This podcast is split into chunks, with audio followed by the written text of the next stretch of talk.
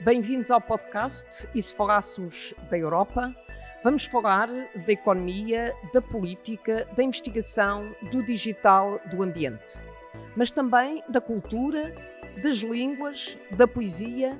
30 minutos de conversa séria ou talvez não. Bem-vinda ao podcast E se falássemos da Europa? Uh, e começo exatamente por agradecer a sua disponibilidade para uh, estar aqui uh, neste podcast em que falamos da Europa. neste caso, falaremos da Europa do lado da investigação e Elvira Fortunato foi, é uma investigadora que tem recebido imensos prémios, imensos prémios recentemente, o Prémio Pessoa, que é um prémio que eu acho que honra qualquer cidadão ou cidadã, mas houve um prémio que me levou uh, a convidá-la a estar aqui a debater a Europa, que foi um prémio que obteve no âmbito do programa Horizonte, uh, que é um prémio ligado ao impacto da investigação, ao impacto na sociedade. Uh, e penso que essa é muitas vezes uma dimensão que é esquecida na investigação.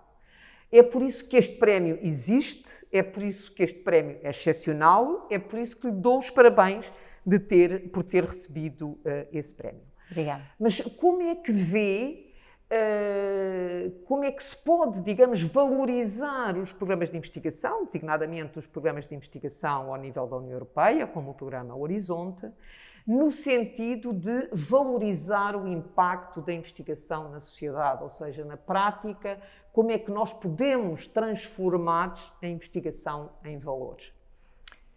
Em primeiro lugar, muito obrigada pelo convite. É um gosto estar aqui, poder partilhar um bocadinho as minhas ideias e as minhas convicções.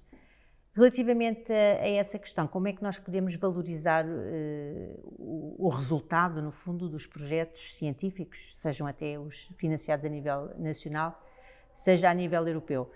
Eu penso que isso também depende um bocadinho das áreas. Uh, se calhar nem todas as áreas têm uma aplicabilidade imediata, como se calhar têm no caso das engenharias. Eu tenho a sorte e o gosto de trabalhar numa área que é mais aplicada, é uma área que talvez consiga chegar a protótipos e junto de empresas de uma forma, se calhar, mais rápida do que uma área, se calhar, mais fundamental, ou dita fundamental, muito embora eu hoje em dia acho que já não existe mesmo, em termos de ciência, aquela noção tão, tão diferente entre a investigação fundamental e a investigação aplicada. Eu acho que elas hoje em dia estão um bocadinho embebidas uma na outra. Mas talvez devido ao facto de eu trabalhar numa área que é uma área muito aplicada, que é a engenharia, eh, me levou e me leva a ter um contacto, se calhar, mais facilitado com, com empresas. Ora, se havendo um canal mais facilitado com empresas, não só a nível de projetos, mas a nível mesmo de contratos, nós somos solicitados por grandes empresas internacionais para fazer prestação de serviços, para realizar trabalho uh, específico no âmbito, no âmbito de projetos. Por exemplo, nós tivemos um contrato com a Samsung, diretamente na Coreia do Sul, em que eles, face ao trabalho de investigação que tínhamos, e isso está relacionado com o prémio que eu ganhei o ano passado do, do Horizonte, relacionado com um projeto que eu submeti ao Horizon Impact, esse trabalho tinha muito, era um trabalho muito específico em que, com base na, na, na investigação que nós fazíamos, tínhamos que desenvolver aqui nos nossos laboratórios um protocolo para fabricar uns transistores com umas determinadas especificações. E nós conseguimos fazer isso. Quer dizer, ao conseguir fazer isso, eh, esse trabalho até esse contrato, no fundo, deu origem até uma patente conjunta, mas lá está, face ao trabalho muito próximo uh, da, da parte de protótipos, somos contactados por empresas Talvez no nosso caso isso seja um bocadinho facilitado, desde a Merck, que também tivemos um contrato grande com eles, em que a Merck estava a desenvolver uns materiais diferentes para utilizar também na área da eletrónica, neste caso eletrónica transparente, e também nos solicitou ajuda em testar esses materiais nos nossos dispositivos eletrónicos e ver até que ponto o material que, estava a ser produzido pela Merck funcionava melhor ou pior do que aquele que era utilizado de forma convencional. Mas é evidente que isso é muito importante até exatamente para o cidadão comum. Quer dizer, por vezes o cidadão comum tem um bocadinho a noção que os cientistas estão naquelas torres de marfim, são aqueles ratos de biblioteca e que estão assim um bocadinho a leste daquilo que se passa no mundo. Eu penso que hoje em dia isso também está muito esbatido, até pela situação que vivemos. Eu penso que com a Covid e com a pandemia, isso mostrou também ao cidadão comum a importância que a ciência tem. Se não houvesse ciência e se não houvesse não investimento em ciência e se não houvesse também trabalho em equipa, até em termos mundiais, porque é preciso, para quando nós queremos chegar a um determinado objetivo, temos que investir e temos que ter pessoas a trabalhar nessa área. Penso que face a, a termos tido vacinas de uma forma tão rápida, nunca tínhamos tido a produção de uma vacina num espaço de tempo tão curto, mostra a todos nós a importância que a ciência e a investigação têm hoje em dia. Penso que aí até o cidadão, acho que hoje em dia Sim, aceita muito mais. melhor e acha que se deve investir até mais na área da ciência.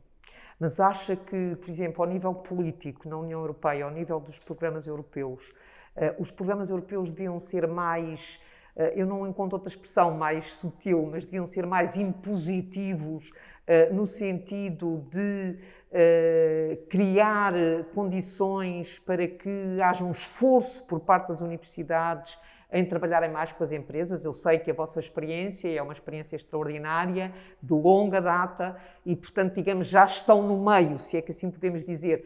Há outras escolas, outras universidades que não têm a mesma cultura. Ou seja, acha que os programas europeus podem, eles próprios, impulsionar essa colaboração com as empresas, quer a nível nacional, quer a nível europeu, quer depois participando em redes europeias, participar em redes mundiais? Eu acho que isso até já é feito. O próprio H2020 já tinha uma participação, ou seja, já era, não era obrigatório, mas era recomendado que em praticamente todos os, os, eh, os programas eh, da Comissão Europeia, as várias chamadas, existissem sempre empresas. Eh, é evidente que isso já, pelo menos nos últimos sete anos, isso foi mais ou menos um, um bocadinho a tónica. Aliás, até houve alguma crítica por parte de alguns cientistas, exatamente porque achavam que os, o financiamento na área da, da, investigação estava a ser utilizado de uma forma muito aplicada, muito envolvendo empresas.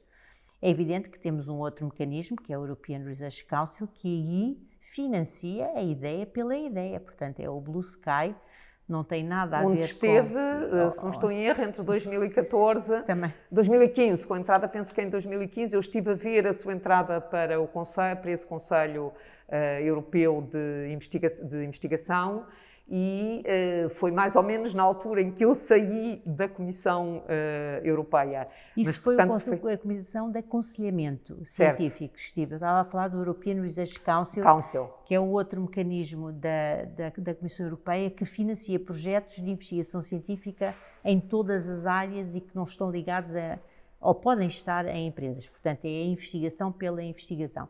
Eu penso que existe um bom, tem havido até um bom, bala, bom balance, equilíbrio. um bom equilíbrio entre a parte mais fundamental e a parte das empresas. Aliás, isso agora também está a ser eh, um bocadinho discutido em termos nacionais, com o próprio Programa de Recuperação e Resiliência, em que tem que haver, por exemplo, especialmente na componente 5, tem que haver um envolvimento grande por parte das empresas, porque se nós queremos também utilizar esses fundos para dinamizar, para capacitar, para rejuvenescer a indústria nacional, nós temos que investir eh, nas indústrias. Mas claro. isso que seja sempre feito em conjunto com as universidades.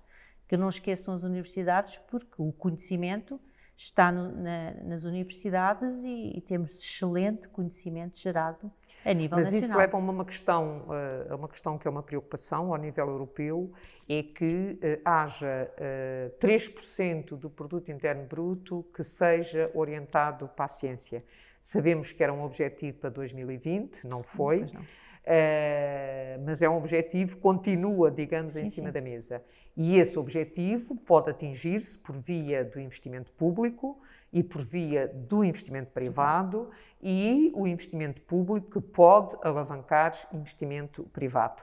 Uh, como é que vê o progresso em termos de uh, financiamento, de atingir esse objetivo dos 3% para a ciência? Nós, neste momento, temos esse objetivo em cima da mesa até 2030. Exatamente. Eu penso que. Mas já passou de 2020 para 2030, 2030, porque era um objetivo para 2020 ao nível europeu. Uh, eu penso que a ciência, a nível nacional, ficava extremamente contente se isso fosse conseguido. Eu, mesmo sendo otimista, mas tendo em linha de conta aquilo que se passou, não sei se vamos lá, lá chegar. Não sei. Uh, gostava muito porque, como já disse, é extremamente importante investir no conhecimento. Mas, acima de tudo, é importante que as empresas, falou no, no investimento privado, é importante que as empresas também investam em investigação. Não seja só a parte, a parte do Estado, a parte pública.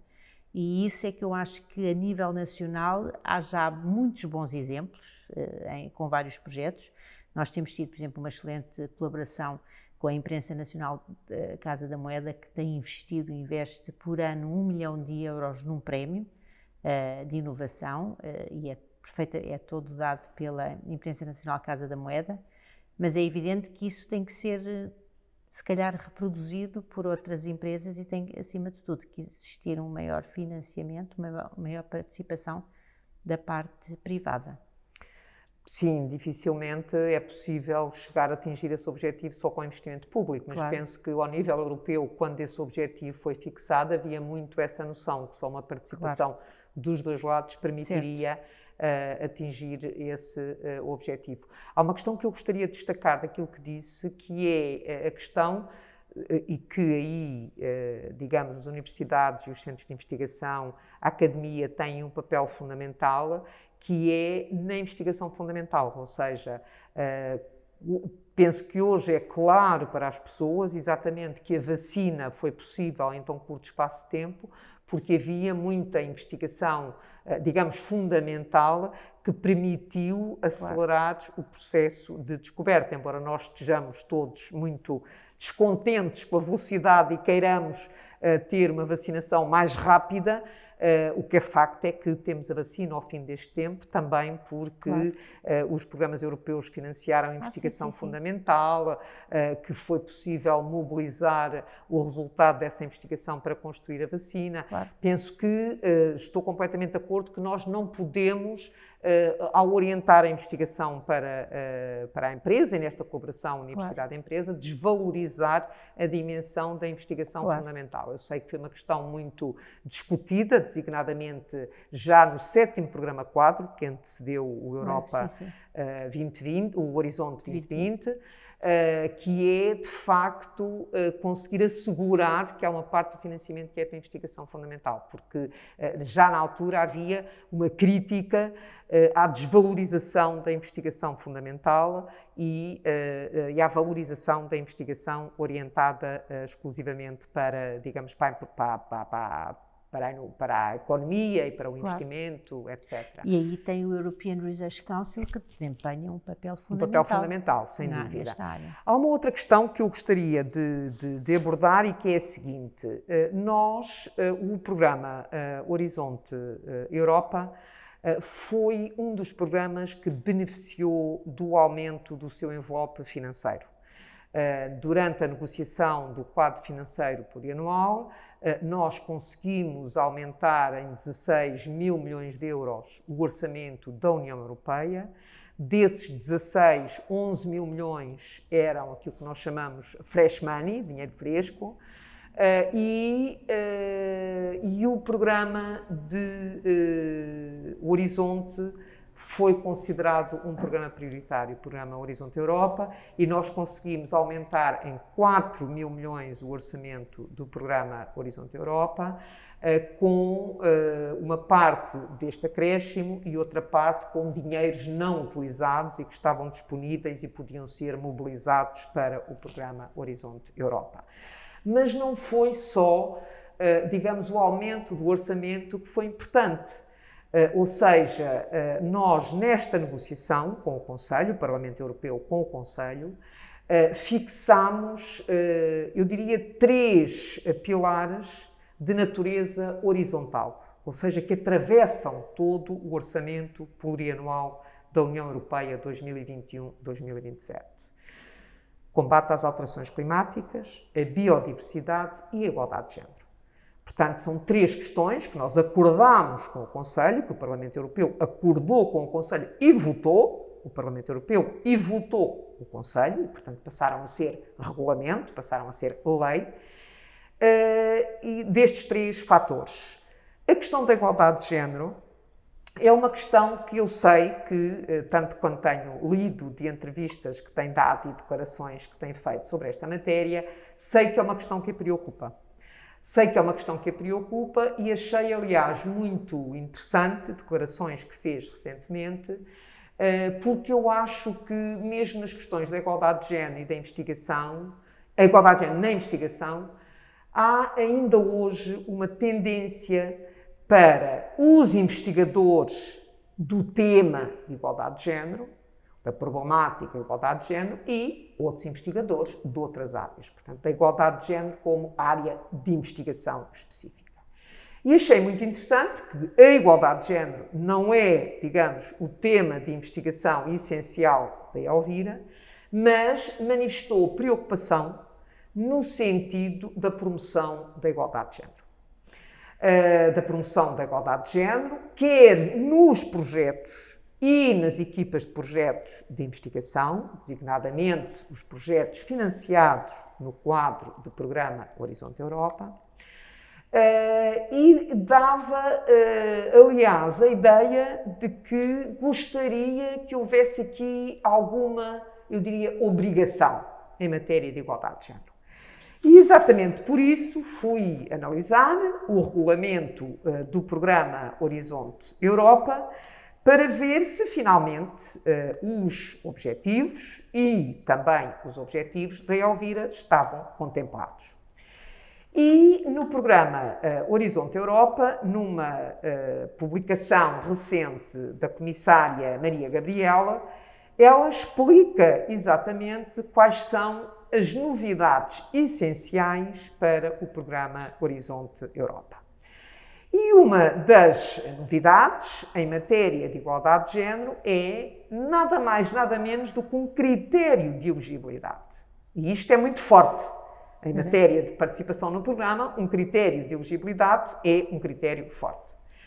E o que está determinado é que, para ser elegível uma instituição, eh, instituições públicas, organismos de investigação, eh, de ensino superior, ou outros, eh, outros estabelecimentos, para que eles sejam elegíveis no programa Horizonte Europa, têm que, a partir de 2022, há aqui um ano de preparação, a partir de 2022 têm que ter um plano igualdade de género na sua uh, instituição. Uh, sendo isto, uh, digamos, um instrumento forte para promover a igualdade de género. E eu gostava de perguntar a Elvira se está satisfeita com esta regra de elegibilidade e, sobretudo, se acha que isto pode vir a ser eficaz. Eh, sim, estou muito satisfeita com essa regra e com essa obrigatoriedade e acho que vai ser eficaz. Aliás, isso eh, eu durante muitos anos fui sempre contra as cotas porque achava que as mulheres deveriam chegar às, às posições de topo por, eh, por mérito eu neste momento sou a favor de cotas, porque já tenho 56 anos e ao fim destes anos todos já, já reparei que isso não, não é possível e continuamos a falar neste assunto e é sempre um problema ainda nos dias de hoje. Portanto, fico muito contente que isto seja uma obrigatoriedade e estou também muito contente porque há dois anos que nós integramos, portanto, fazemos parte de um consórcio europeu, aliás, a própria Comissão Europeia, sabendo que isto é um problema, que a igualdade de género é um problema, até no ensino superior e na investigação científica, lançou uma chamada para projetos, financia projetos para debater e estudar esta área. E nós, desde há três anos, vai fazer agora três anos, que integramos um consórcio europeu liderado por uma universidade, a Universidade Sul da Dinamarca. Os nórdicos estão um bocadinho mais avançados nestas áreas de igualdade de género em que, no âmbito deste consórcio, que integra vários países europeus, nós somos um parceiro através da Universidade Nova, temos exatamente a responsabilidade de, até outubro deste ano, apresentar em cada uma das instituições que ainda não têm um plano de igualdade de género, de o prepararem. Portanto, nós estamos neste momento a preparar, temos já um, um draft do Plano de Igualdade de Géneros para a Universidade Nova, que vai ser transversal a todas as escolas, a, Nova tem nove uhum. escolas, e desta forma, portanto, a Nova está na linha da frente, não sei o, o caso das outras, mas eventualmente também estão a trabalhar nisso, mas capacita-nos já, pelo menos à instituição que, que, onde eu estou neste momento, o poder eh, participar nos próximas, nas próximas chamadas de, de projetos europeus. Portanto, isso é extremamente importante. Eu penso que desta forma, repare, por vezes eh, eu, lá está, referiu que eu não sou da área, não, a minha investigação não é nestas áreas, portanto, isto são áreas mais das ciências sociais. Uh, mas eu, talvez por ser mulher e nunca, em termos particulares, nunca fui afetada por nenhum tipo de discriminação, seja positiva, tenha sido negativa, mas de qualquer das maneiras é o Dia Internacional da Mulher, portanto, sendo mulher, era confrontada com este tema muitas vezes. E acabei por uh, estudar os números e ver um bocadinho a realidade e daí ser um, trabalhar um bocadinho também nessa área e tentar puxar a área da igualdade de género um bocadinho para cima. E há coisas tão simples como nunca, eh, as instituições não olham para os números. Por exemplo, eu, quando entrei quando fui convidada para ser vice-reitora uh, pelo atual reitor, em, em, em, no final de 2017, uh, eh, comecei a ir mais às cerimónias de atribuição dos doutoramentos honoris causa e reparei que eram só homens. Então pedi para me darem a listagem de todos os agraciados uh, que tinham tido o doutoramento honoris causa em homens e mulheres. E dos 110 doutoramentos honoris causa já dados pela Nova, que é uma, uma das recentes universidades, e penso que isto não deve ser muito diferente das outras a nível nacional, dos 110 havia oito mulheres. Quer dizer, não Sim, é pode é ser. Eu, quando falei, eu falei até ao reitor, nós às vezes temos os dados e basta só falar um bocadinho destes, destes assuntos e analisarmos os dados para cairmos um bocadinho na realidade. Realmente não faz sentido, até para um doutoramento honoris causa, atribuir ter em 110 só 8 mulheres. Portanto, Sim, é menos, menos de 1%. Portanto, acho que há uma série de dados e nós temos estado a trabalhar nesses dados, seja a nível, basicamente, no ensino superior, mesmo a nível de professoras catedráticas. Há muito mais homens do que mulheres. Mesmo assim, a nova não está mal, porque temos uma percentagem de 22% de mulheres eh, como professora, professoras catedráticas. Mas muito inferior à percentagem de mulheres na carreira muito inferior à porcentagem de mulheres que mas muito superior, por exemplo, à mesma porcentagem no caso da Alemanha. Portanto, pois. nesse aspecto, até temos alguns indicadores uh, mais positivos do que, outros, uh, do que outros países. Mas é evidente que fico muito contente, vou daqui muito satisfeita. Só, só tinha uma questão final, que é uma questão que é muito discutida, uh, mas gostava de ter muito a sua percepção, e que é o seguinte: é a questão da excelência. Eh, ou seja, enquanto nos fundos de coesão, nos fundos agrícolas, cada país sabe quanto é que vai receber à partida, tem um envelope financeiro para o período orçamental 2021-2027. Eh, no caso do Horizonte, isso não existe. Eh, no caso dos programas europeus, os envelopes financeiros não existem.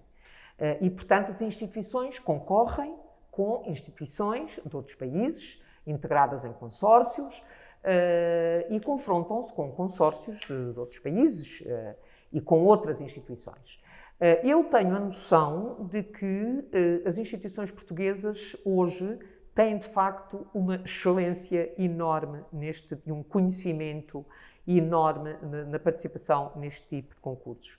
Eu gostava de saber a sua opinião, ou seja, acha que nós ganhávamos uh, em ter, uh, à partida, ter um envelope financeiro atribuído ou acha que esta forma de concurso em que uh, uma instituição integra um consórcio com instituições de outros países dá uma dimensão europeia mais interessante e mais promotora do futuro da investigação e dos resultados da investigação também. Pois não, é um modelo que vamos, vamos ver como é que vai funcionar. Não, ainda não sabemos porque ele não, não existia. De qualquer das maneiras, acho que é mais competitivo. É mais competitivo. É, é mais competitivo e uh, nós temos a dimensão que temos e não sei se em todas as áreas teremos essa excelência ou teremos eh, um, um arcabouço suficiente para poder negociar, porque depois nesses consórcios uh, há, há há que argumentar muito bem e há que negociar muito bem para, para fazer Sim, isso, isso sem dúvida. Aliás, é Mas... é muito interessante se quisermos voltar à questão da igualdade de género, porque também há regras no que diz respeito, por exemplo, aos painéis de seleção. Tem que haver igualdade de género nos ah. painéis ah. de seleção, ah, nos sim, comitês consultivos, dos programas, sim. etc. Isso é importante. Esta questão que eu levantei é uma questão que é uh, polémica. Uh, eu penso que há que assegurar, de uma forma ou de outra, um equilíbrio regional. Uh, não Sim. podemos repetir o que temos noutros, noutras gerações anteriores do Horizonte, quer seja no Horizonte 2020, quer nos diferentes programas quadro. Deve haver um mecanismo para assegurar um equilíbrio regional. Penso que há que fazer um esforço de participação. tenho também um pouco essa sensação de que há áreas em que Portugal e as instituições portuguesas estão muito bem posicionadas nos consórcios europeus, noutras estaremos menos mas penso que aqui tem que haver também um apoio por parte do, do, do, do governo e das instituições claro. de investigação uh, nacionais, no sentido de poder assegurar, um, embora Portugal tenha feito muitos progressos nesta ah, matéria. Sem dúvida mas uh, penso que há aqui um esforço ainda uh, a fazer. Muito obrigada, agradeço imenso a sua participação neste podcast e se falássemos da Europa, hoje falámos da Europa do lado da investigação, com outras componentes e, antes de terminar, mais uma vez, felicito-a uh, por todos os prémios, quer europeus, quer nacionais, quer internacionais, que tem recebido, que acho que honram a ciência em Portugal. Muito obrigada. Muito obrigada pelo convite.